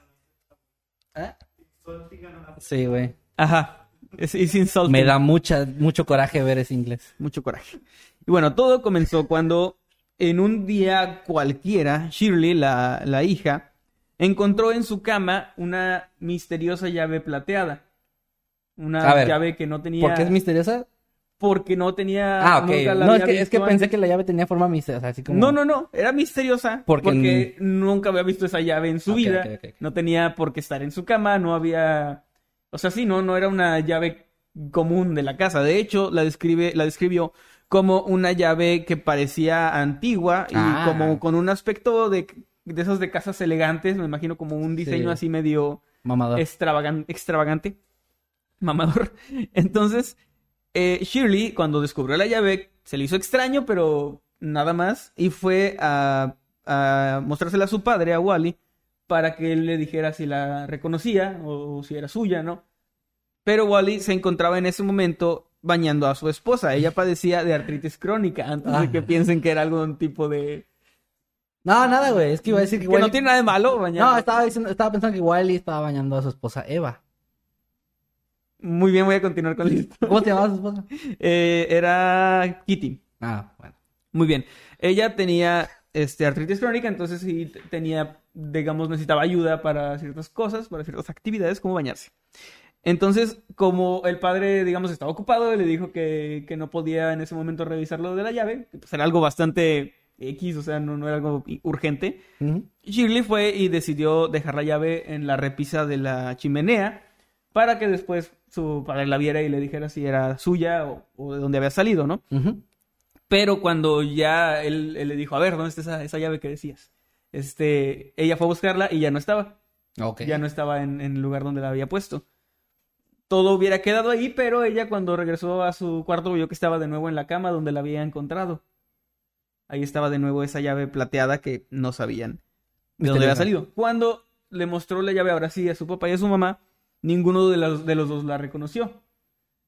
Eh, en la casa eh, también vivía su, su abuela y no, no reconoció la llave. Y además cuando trataron de usarla para todas las cerraduras que encontraron, no encajaba en ningún lado. O sea, no, no era una llave que fuera de ninguna cosa de la casa. Ok. No habría nada que estuviera en la casa. Ok. Después de varios eh, intentos, pues se dieron por vencidos y simplemente lo dejaron como un incidente extraño. Pero pues que no, no pasaría a mayores, ¿no? Simplemente llevó a la- nada. La dejaron ahí. Ok. Pero ellos no sabían que eso iba a ser, de hecho, el inicio de un montón de cosas muy extrañas que se extenderían por más de una década en su casa. Y de la nada, porque antes de eso no habían tenido ningún tipo de actividad extraña en su casa, de nada. O sea, eran una familia completamente normal, con una vida muy, muy, muy normal. Ok. Eh, esa noche, de hecho, un fuerte ruido comenzó a escucharse por toda la casa. Era un estruendo que incluso despertó a la familia entera y parecía que los pisos y las paredes se sacudían, Como un terremoto. como si fuera un, un temblor, pero era solamente en su casa. De hecho, el ruido eh, era tan fuerte que los vecinos se estaba, empezaron a quejarse, o sea, como que a- a- Cállense ya, Pues ya maldita cállense, sea. dejen dormir al prójimo. Porque pensaban que alguien estaba co- como martillando, golpeando o rompiendo madera o algo así. O sea, era un sonido así como estridente. Eh, güey, y si eso es lo que le pasa al güey de aquí A lo arriba. mejor tiene un poltergeist. Y nosotros Y chingando. nosotros así de cállese. Bueno, no sé, a lo mejor tiene un poltergeist. Los eh, vecinos, eh, pues sí, estaban quejándose. Y cuando fueron a tocar así a la familia a decirles que, que, que pedo, que por qué estaban haciendo tanto ruido, pues ellos les dijeron que no eran ellos y que era la casa, que algo raro estaba pasando. Eh, esto, digamos, también lo dejaron así como, bueno, la casa está embrujada, pero nada más. O sea, me refiero a que no se hizo mediático en ese momento. Ah, ok. Solo fue como un, una cosa súper rara. Pero el fantasma, o como le empezaban a llamar que era el fantasma de Battersea, no, no dejó descansar a la familia y comenzó a, hacer cosas más fuertes y más raras que los empezaron a llenar de, de miedo y no los dejaba descansar. Eran ruidos, cosas que se caían, de repente escuchaban lamentos, el, el paquete básico de, de casa embrujada, ¿no? O sea, básicamente todo, cosas que salían volando. El starter pack. El starter pack de, de una casa embrujada, exactamente. Eh, pronto estos hechos se volvieron tan cotidianos eh, que no solo pasaban por la noche, sino también en plena luz del día. En cualquier momento podía, o sea, podían estar platicando en la sala y de repente salía algo volando, algo se caía. Escuchaban ruidos, escuchaban voces y era algo que, si bien durante eh, el tiempo que llevamos hablando de estos temas, hemos hablado de gente que se acostumbra a esto, ellos no se acostumbraron. O sea, ellos sí realmente lo, lo sufrían. Sí. En especial porque, como les dije, todos en la casa eran gente trabajadora. O sea, realmente todos tenían que dormir para levantarse temprano a ir a trabajar al día siguiente. Y pues supongo Sí. que era muy eh, complicado el no poder ni siquiera descansar un, un rato, ¿no? Estar, estar bien para poder trabajar al día siguiente. Así que eso sí empezó a mermar su. em, pues su estabilidad mental también. O sea, estaban como que ya con el ánimo Cansado. caído, cansados. De capa caída, diría mi, mi abuelita.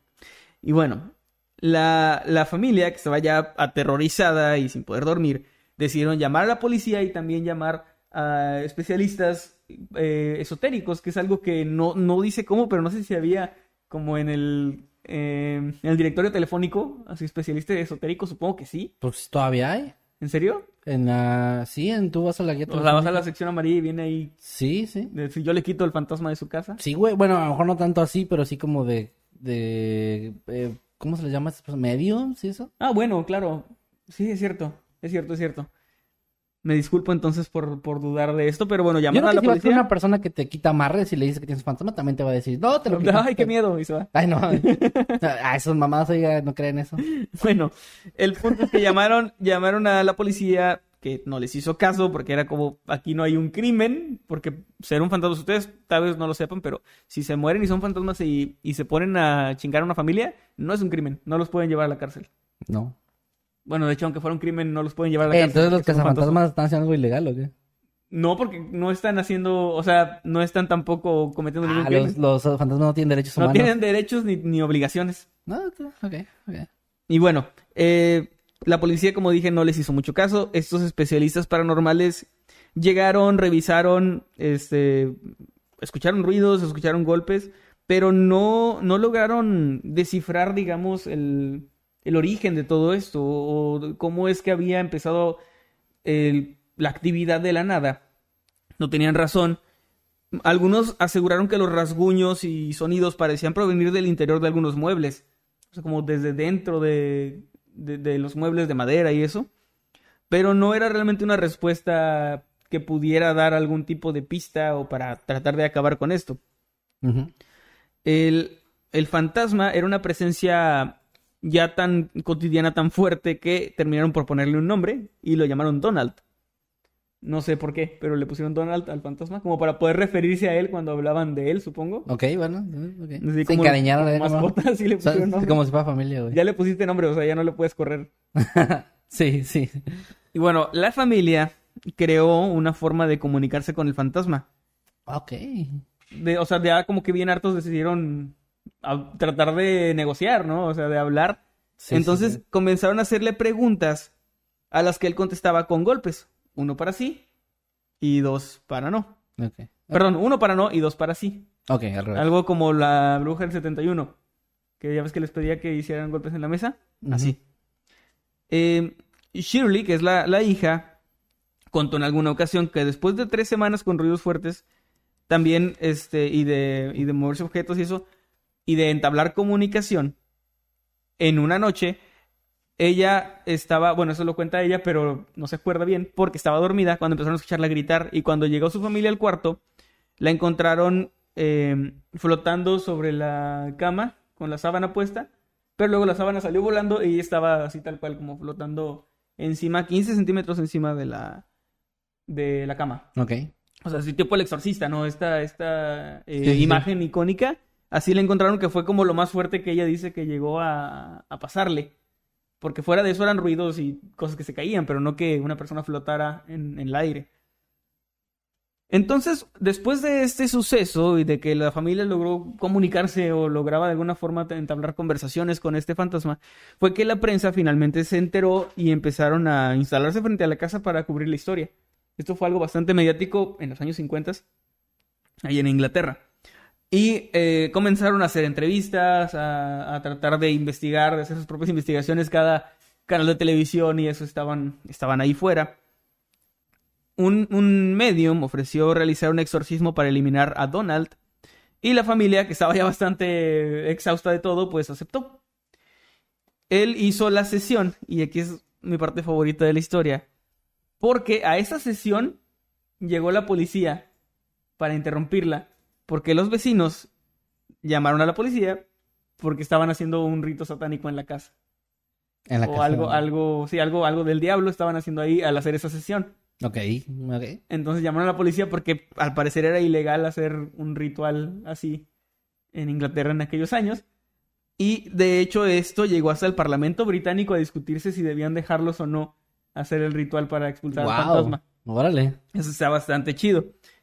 Eh, las- la, digamos que la ley entró ya aquí en, en función, ahora sí, ¿no? Ahora sí ya era un delito. Sí, sí. Ya esto sí era un no, crimen. no es ilegal ser un fantasma ni molestar, pero sí es ilegal. Llamar, comunicarse con los fantasmas.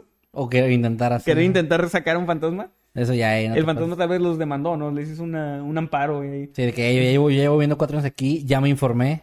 Ya me, ya me asesoré. Ya me asesoré. y ya creo que ya te puedo quitar de aquí, ¿no? Ok.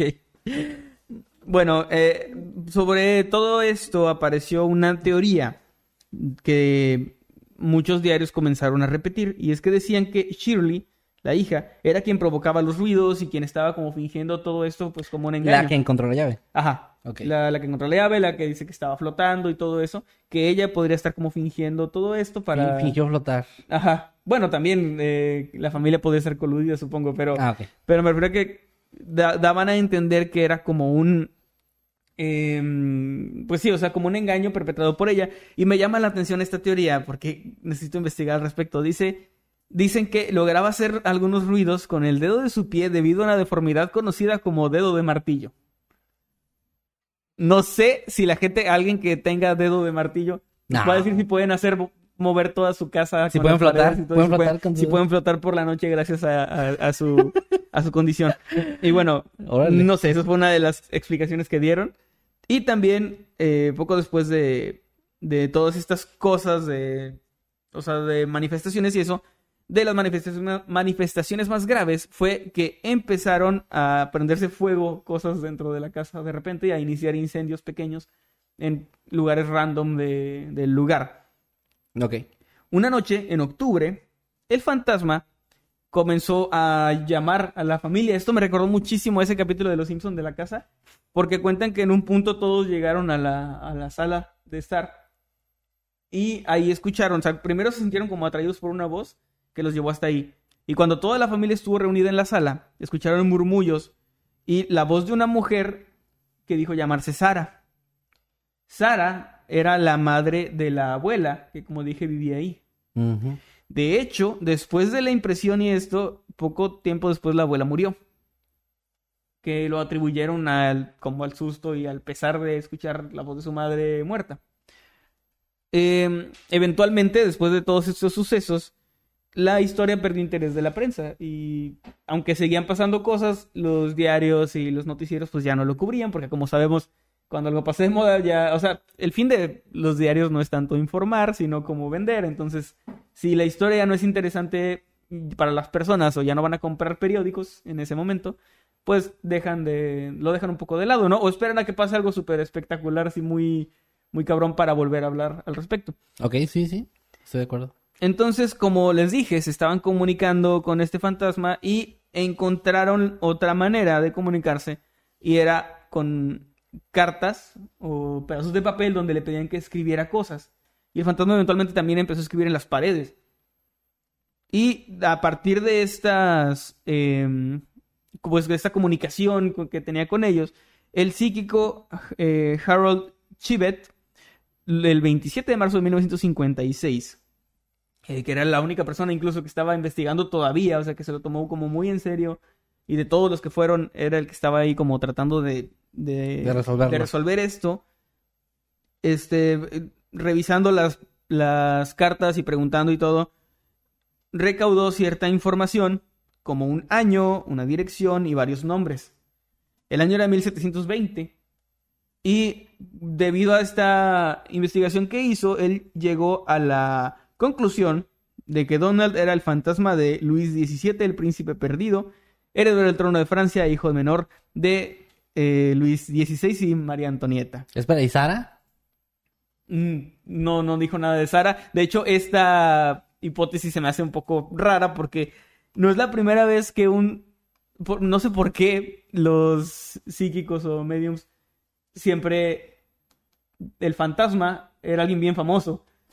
O sea, era alguien histórico, así como, ah, tienes aquí el fantasma de Napoleón en tu sala, abuelita. Entonces, no sé por qué siempre es como alguien bien famoso de la realeza o así histórico, ¿no? Bueno, yo creo que sí sé por qué, pero no, no. puede ser el, el fantasma del dueño de la sastrería o así. No. Entonces, saludos a, a Adal Ramones, un gran monólogo.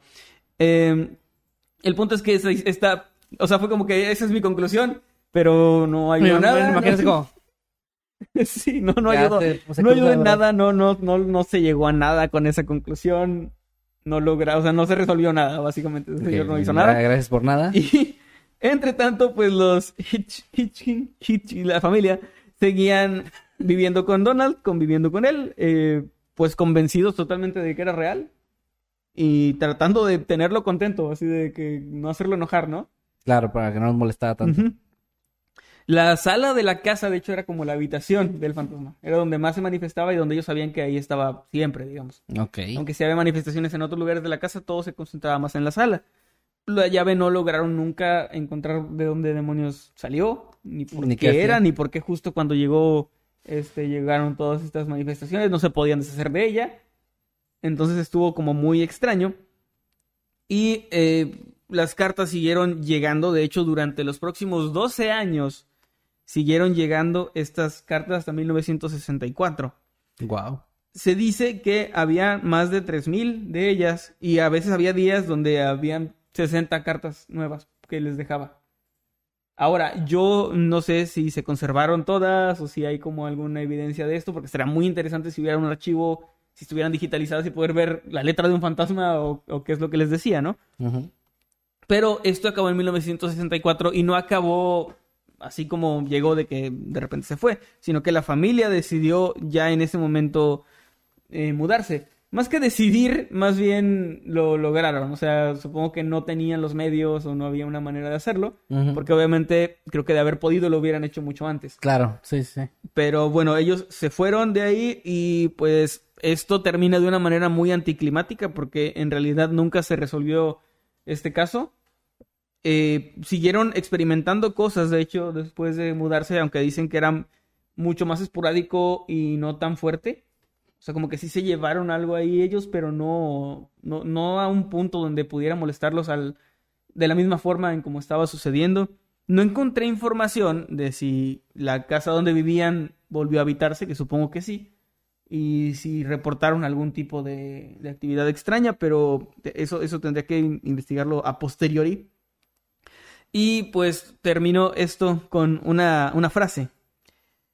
Con una frase este, que dice, si estamos solos en el universo... No, no es cierto, no es esa frase. Eso termina Nadie entendió esa referencia, güey. no, pero la entenderán. Y este.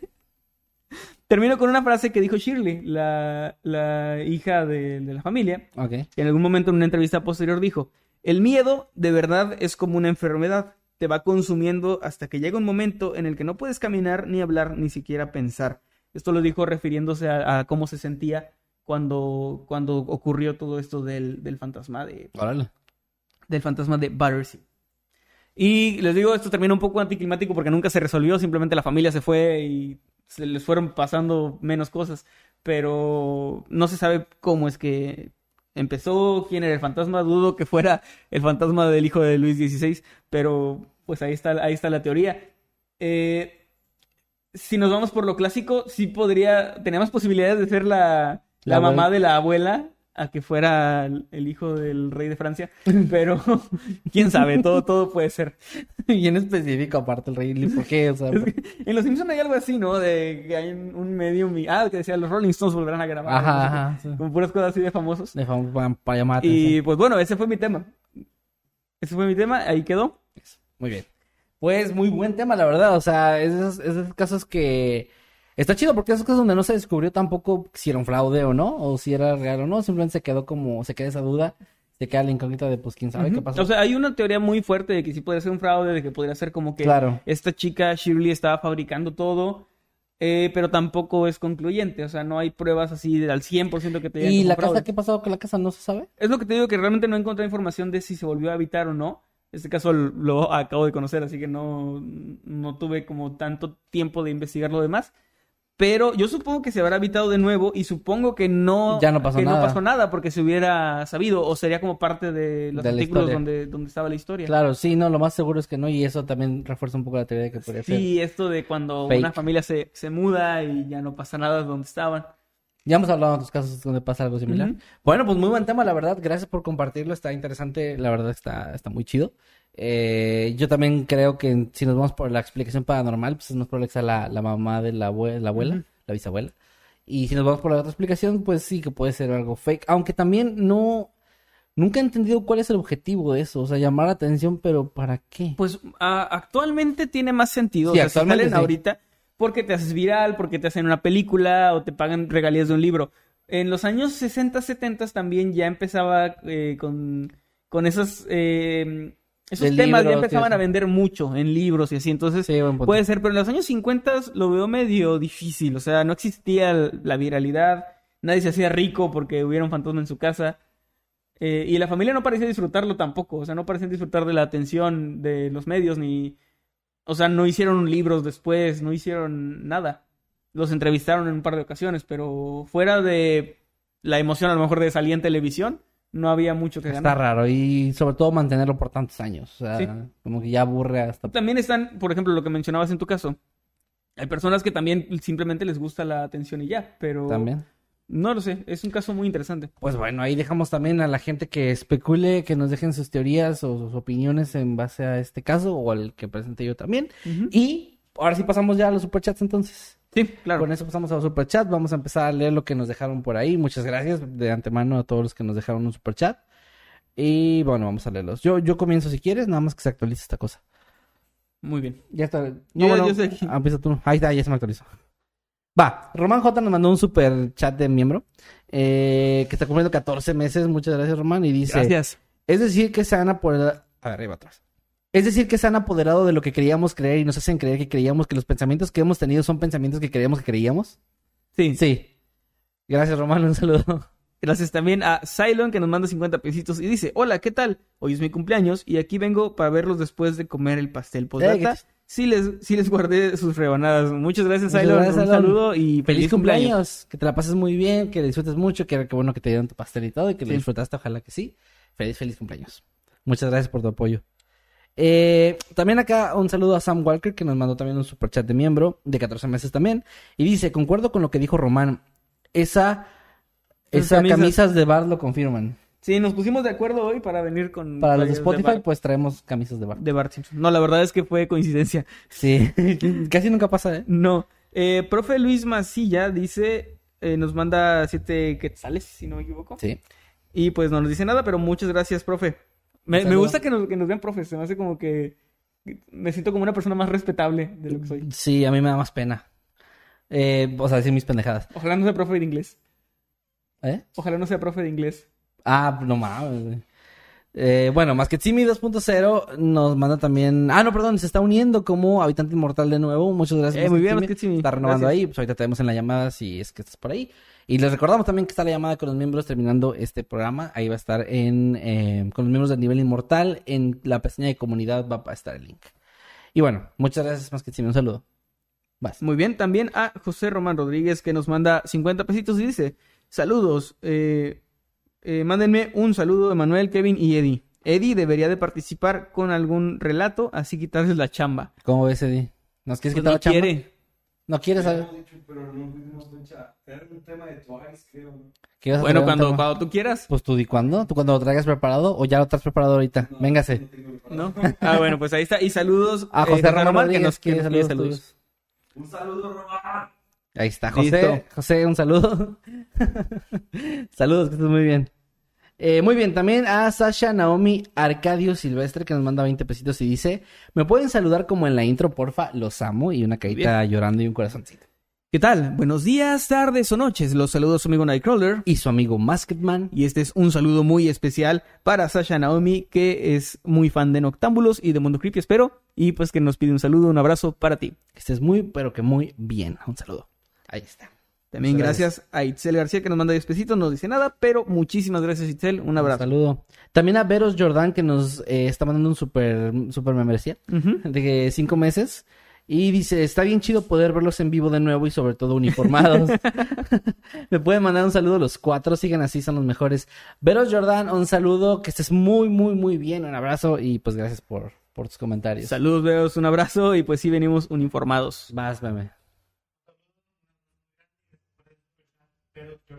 Veros Jordan. Vas, Eddie. Eddie. Un saludo, veloz. Espero que estés bien. Y tengo una pregunta. Si estuviéramos uniformados, ¿cómo sería nuestro uniforme? Ah, pues ustedes lo eligen. Ustedes lo elegirían. La misma. Ah, pero tiene que ser el mismo. Eso no es uniforme. Bueno, Eddie trae una playera negra, ya de perdido se parece más a lo que traemos. Meme trae una playera gris. Yo sí desaltaste feo. Me toca a mí, ¿verdad? Eh, sí. Muy bien. Amarat H. Perdón, Amarat 91CR. Muchas gracias. Nos manda 2.500 colones costarricenses, si no me equivoco. Y dice, es la primera vez que logro verlos en vivo. Un saludo con voz de locutor, por mí. Atentamente, Avi. Avi. Muy bien, Avi. ¿Qué tal? Buenos días, tardes o noches. Los saluda su amigo Nightcrawler. Y su amigo Masketman. Y este es un saludo para Avi con voz de locutor, tal como nos lo pidió. Como voz de locutor sería como... Sí, sí, sí, bienvenidos a Mundo Creepy". Este es un saludo para Avi. Sí. Ay, pum, pum, Bueno, lo- ese es como locutor old school, ¿no? Porque Ah. así como se hola, ¿qué tal? Es un saludo para Abby que nos está escuchando. Ah, sí, así como que con mucha, mucha energía. Sigue sintonizando Mundo Creepy. Sí, cierto. Bueno, saludos. Eh, también saludos a la hueva XD, que nos dejó dos dólares y no nos agregó ningún mensaje, pero muchas gracias. Un saludo. Gracias también. También a Veros Jordán, que, o Jordan, que dice, cómprenle sus tacos a Meme, por favor, y nos manda 20 pesitos. Ahí está para los tacos, Ahí Meme. está para los tacos. No, no, no va a pasar, pero pues ahí está. También a Edie Ross, que nos mandó 20 pesitos y una, una pedita que no, creo que estaba babeando como, como, como avergonzada. como ¿no? avergonzada, pero... Ah, no, no estaba babeando, es su manita. Es, es su manita, pensé que estaba babeando. Está como sonrojada. Sí, está sonrojada. Bueno, Edie Ross, un abrazo, un saludo, que estés muy bien. Saludos a Jimmy Hop, no, no, no nuestro Jimmy. Dice, chicos, felicítenme por mi cumpleaños con voz de narrador, por favor. Soy Jimena Suárez, amo su canal. Muy bien, Jimena. ¿Qué tal? Buenos días, tardes o noches. Los saludos a su amigo Nightcrawler. Y su amigo Masketman. Y este es un saludo de cumpleaños para Jimena Suárez. Te, te deseamos lo mejor, que estés muy bien y te mandamos un abrazo. Que te la pases de lo mejor, que te den muchos regalos, mu- com- come mucho pastel y pásatela muy bonito con tus seres queridos. Un abrazo muy fuerte. Muy bien. Sí. Eh, también a May o May Y, que nos manda 100 pesos argentinos, muchas gracias. Y dice, los adoro muchísimo chicos, es mi primera vez en Octámbulos, pero hace años que los escucho. Me escuché todos sus videos seguidos hasta ponerme al día y me Wow. encanta. Son mis youtuber número uno, bechitos y un... un- Muchas un gracias. May o May, perdón, tú vas a decir May, de cariño. Como la tía May. Mm, como May, un abrazo, muchas gracias. Qué, qué chido, qué, cuánto cariño, de verdad. Muy, muy lindas palabras. Sí, gracias, un abrazo, que estés muy bien. Te mandamos un fuerte abrazo. También otro saludo a Veros Jordán, que nos manda 20 pesitos y dice, también va su- el superchat para los tacos de Eddie. Órale, Di. Pues ahorita vamos por tacos, hombre. También. Ya se armó. Gracias, Veras Jordan, un abrazo. También a Uke, quien bajo Hugo, que nos mandó 20 pesitos y dice, para los tacos de ustedes y Ya, meme. ya se armaron los taquitos de ¿Ya todos. te tocaban más tacos, meme? Aparte de los anteriores. Bueno, ahí está. Uke, un abrazo, gracias. Muchas gracias, chicos. Gracias. Y también a Iván Six, que nos manda eh, nueve pesitos. Muchas gracias y nos manda un emoji así. Como que está Y pensando. los de Spotify, qué chingados. Sí, pues. ah, es- Un emoji, ¿cómo? ¿Cómo? Así. Eh, Uriel de la Torre Corral nos manda también un superchat de 11 pesitos. No nos agregó ningún mensaje, pero muchas gracias. Un abrazo, Uriel, que estés bien. Y gracias. Gracias por el apoyo. también a Banana, que eh, le damos la bienvenida como habitante infernal. Gracias. Gracias, Banana, por unirte como habitante infernal a nuestro canal. También a Freddy Rocher, que nos mandó 5 dólares canadienses. Y dice: ¿Podrían hacer historias más largas, porfa? De hecho, viene algo, ya, ya lo había adelantado hace un par de meses, que estaba trabajando en una historia, bueno, no es una historia tampoco de una hora o así, pero es una historia larga como las de antes, y con un pequeño plus ahí que, les va a gustar mucho y se va a estrenar este mes. Todavía no tengo fecha porque estoy trabajando en la postproducción, pero ya está prácticamente lista y antes de que acabe el mes la van a poder ver aquí y disfrutar en el canal. Sí, de hecho, ya había anunciado ah, en mi Twitter, síganme, arroba que que estaba trabajando también, o sea, yo no con una historia como. Lo que él va a hacer es algo nuevo, o sea, es algo como que no hemos hecho. Pero estoy trabajando en una historia, pues también como larga, digamos, que me puse como objetivo terminarla antes de que acabe octubre y subirla. Así que se vendría una historia de Manuel y una historia mía en Sí. este mes. Así que pues ahí está, eh, algo que. Y hay otra en la que estoy trabajando, pero eso todavía no. No hay fecha. Espérense, espérense. Despacito, Ahí- ahí va. tranquilo. Hoy ya pasan los elotes. Elotes. Bueno, pues creo Y- que son los- todos los superchats que hay por, por ahorita. Parece que sí. Este, Eh, quería avisar también que para los miembros inmortales, el episodio de temas prohibidos de este lunes va a ser un poco diferente, pero yo sé que les va a gustar porque encontré. eh, perdón, está pasando el, el de los elotes y me distrae. Porque quieres uno. Porque quiero un elote. Eh, y trae cumbias bien, bien sabrosas. Ey, nos van a tirar el directo por culpa del Por copyright. el copyright. Eh, no, señor, no bájele. lo alcancen a escuchar. No, Bueno, eh, este, este episodio es, es especial porque resulta que me encontré por ahí en mi casa un disco duro antiguo de mi computadora viejita con la que empecé el canal y eso. Y me encontré una entrevista que hice a una persona y está bastante interesante. Lo, lo van a ver el lunes. Está. eh, estoy trabajando ahí como para darle una, una edición simple para que puedan entender el contexto. Y yo creo que les va a gustar. Es una, es una entrevista completa de, de mi yo del pasado. Y solo para, para que lo sepan, miembros inmortales de este canal. Va a estar chido. Y pues ahí únanse si quieren a las membresías. También, hablando de eso, eh, Amarant91CR, o Avi, que no sé qué se llamaba, se unió como habitante onérico, perdón. Eh, bienvenida. Ojalá que disfrutes el contenido que está disponible ahí para ti. Y también tienes los emojis para que los puedas spamear cuando tú quieras. Así y es. pues bueno, este, ahí está. ¿Tenemos algo de Twitter? Eh, mira, si quieres checar el chat en vivo, ya está. Ok. Y yo aquí ya tengo abierto Twitter. Va. Dice acá, eh, Mariana, arroba Maruja Espinola, dice, consulta. ¿Acuerdan qué ropa se van a poner o de casualidad van siempre conjuntados? Hashtag Noctámbulos Podcast. Pues creo que nunca vamos. Eh, eh, raro que, que traigamos algo que, que, que se vea similar, casi. a- a- o sea, tú traes a veces camisas. Ajá. este, de hecho, así. no es común que nos. O sea, no tenemos ropa similar, no tenemos una forma de vestir similar ¿Sabes más que, playeras. nunca hemos coincidido que tú traigas la, corba- la, la playera de la corbata y yo la de la máscara? cierto, eso nunca pasa. Pero no, no nos ponemos de acuerdo de que nos vamos a. No fue una, coincidencia totalmente. Sí. De hecho, tenía mucho que no me ponía esta playera. Ah, bueno, ¿quieres leer algo? Eh, sí, aquí un saludo. Ay, espera. Se puso algo. ¿Llegamos por chat? Eh, Oye, espera. ok, entonces. vamos a leerlos primero entonces. Sí, no, lo había visto. Oye, aquí está. A ver, Mr. HB nos manda 50 pesitos y dice, chicos, estaré pobre este mes, por eso los 50, no, no manches, no, muchas gracias, no, no, no, no digas eso. Dice, para el refresquito de 3 litros después de sus tacos, ya me, ya que me estabilice, me haré, me haré miembro fetichista. Uy, Ah, se viene un, un nuevo set Ah, de conoces fotos. la llave. Un nuevo set de fotos muy bueno. Sí, sí. Este, Jeff la mangosta chismosa nos manda 50 pesitos y dice, pues que se arme la taquiza. Saludos, chicos. Muchas gracias, Muchas gracias. Bueno, nos quieren ver bien gordos. Pero Ajá. gracias, gracias. No me nos queja. También Ángeles Martínez nos mandó 50 pesitos, muchas gracias. Y dice, saludos desde Obregón, Sonora, chicos. Una pregunta. ¿A ustedes les ha pasado algo paranormal mientras graban? Son los mejores. Y un corazoncito. Lo, lo más cercano fue en el Sin Máscaras ni Corbatas de hace dos semanas. si no El número equivoco. 34. No recuerdo el número. El de la pero lluvia. Sí, que estábamos hablando, es un, es un, para los que no lo sepan, es otro podcast que tenemos que no es de terror, es de nosotros hablando de diferentes temas. Y e, irónicamente, en ese podcast que es el único que tenemos donde no hablamos de, bueno, no el único, pero ese que tenemos nosotros dos, donde no hablamos de terror, eh, se cayó el cómic de la nada. Ahí, ahí está, está grabado, quedó en el, en el capítulo. Ajá. Si lo quieren ir a ver, está en Escuadrón Subnormal. Es- Este, el capítulo de cosas que pasan cuando llueve. cuando llueve, ajá. Y no recuerdo el minuto exacto, pero ahí lo van a ver en los comentarios seguramente. Sí. Donde de repente este cómic se cae así de la nada. Es lo único así como más cercano a lo paranormal que nos Mientras grabamos. Mientras grabamos. Y lo otro que ya habíamos dicho, ya lo han visto los que sean fans de Noctámbulos y que hayan visto los capítulos, es que aquí al lado de repente, pues hay ruidos como de que alguien anda ahí. Ajá. Cuando, Cuando no este lugar nadie. está cerrado desde las 3 de la tarde, entonces está raro, pero pues bueno. Y por último, Jeff la mangosta chismosa dice para los elotes. Ah, mira. Muchas gracias. Ahí está.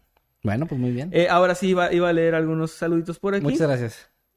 Saludos a Alexia Giselle Gutiérrez. Saludos también a Felipe876, que dice, chao, me voy a, a mimir. Eh, descansa, Felipe. Y también... un Descansa. sa- ah, mira, aquí un saludito a Yareli Morales, que nos acaba de mandar 20 pesitos. Dice, ten, cómprate un elote también. Ya te compraron Muchas elotes. gracias. Eh, acá, este, eh, en Twitter, Nora dice hashtag Noctámbulos Podcast. Me encantan mucho sus podcasts, tanto en Spotify o YouTube. Los miro y oigo desde hace años. Son mi concentración favorita en mis clases, más específicamente en clases de arte. Oírlos me relaja y me asusta a la vez. Saludos.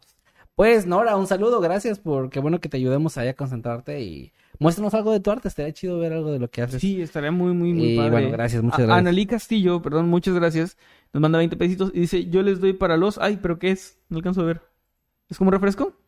Eh, sí, como. Como para los traguitos. Es un. Sí, un shot de Ah, mira, es que yo, yo que no bebo. Ha de ser como de whisky, ¿no? O algo así. Algo así muy... Cosas de, de gente muy formal. Yo, yo, eh, así como, ¿es un té? Bien anciano. Eh, saludos, Manuel Saúl. Manuel Saúl que dice que somos sus ídolos. Muchas gracias, Samuel. Manuel, perdón. Samuel. Dice acá, Perrita de Contreras, dice, sobre la encuesta, en familia estamos pensando en disfrazarnos de los juegos del calamar. Amamos lo asiático. Mis bebés serán tarjetas gigantes con el número de mi hija Brenda para que le llamen y la molesten. También Wow. repartiré tarjetas. ¡Qué chido!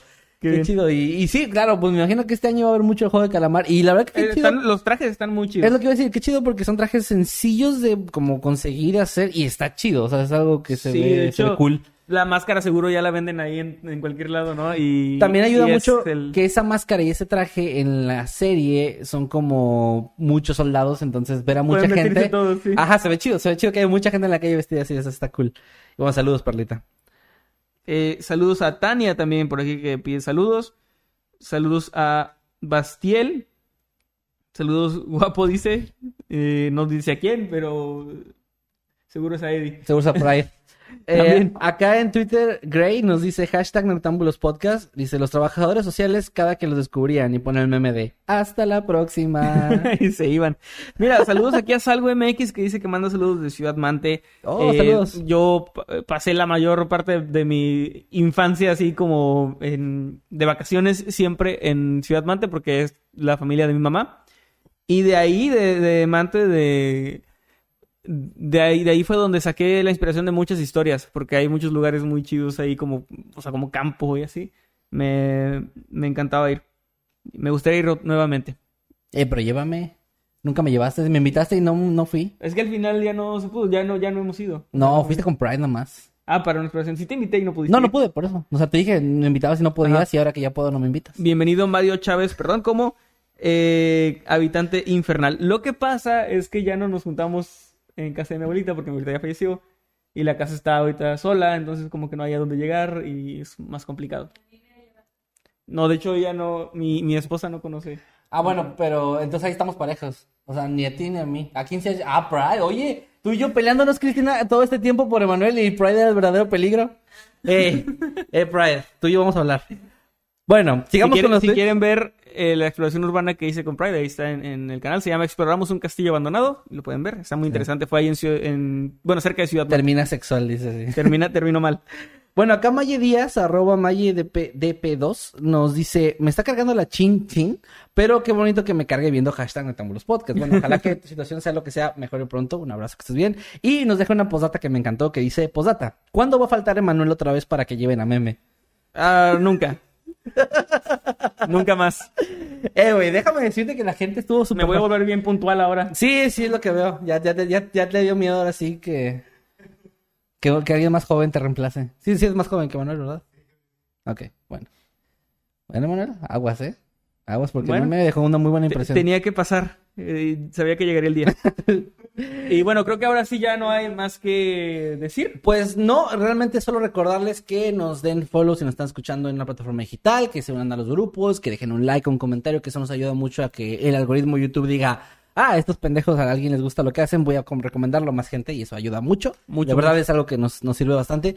Y agradecerle al equipo que está aquí con nosotros, como siempre, el señor Eddie, que está detrás de cámaras, encargándose de la parte de acá técnica, que lo pueden encontrar en todos lados como arroba Eddie Secker, ¿cierto? O ya te cambiaste, ¿no? Ok. Eh, Arroba Eddie Secker en todos lados, incluyendo OnlyFans, no es broma. Y No, el señor. Meme Parreño, que ahora ya está en todas las redes, excepto Facebook, como arroba Parreno Meme. Ah, ¿ya te cambiaste todos los nombres? Y a ver, hay un anuncio. Qué chido. No sé si lo, lo dijimos la semana pasada, ¿verdad? Pero no había fecha. Ya hay fecha. El día 13 de octubre, en el canal de Meme Paraño, que lo pueden buscar así como eh, Meme Paraño en YouTube, está. Este, se va a estrenar un contenido nuevo. ¿Ya, ya puedes decir el nombre o no? Ok, se va a estrenar un contenido nuevo que se llama Cuentos Paganos, que es algo de terror. Ya lo escuché, estaba ya, aquí ya cuando lo lo- unimos a la oscuridad. ya se unió a la oscuridad y, y, pues ahí en su canal pueden ver ese contenido. Es como algo que vas a estar haciendo, o sea, una sección nueva ahí en tu canal. Y vayan, apóyenlo, vayan, suscríbanse, activen la campanita para que les avise cuando se estrene. Eh, Recuerda, es el 13 de octubre, el próximo miércoles. Entonces vayan y apoyen, gente, porque les digo de corazón, está muy chido lo que hizo. mami. Entonces, para que vayan y lo sigan. 100% original. Sí, son, o sea, bueno, es algo que vas a hacer 100% original. Está muy chido. Sí, chequenlo.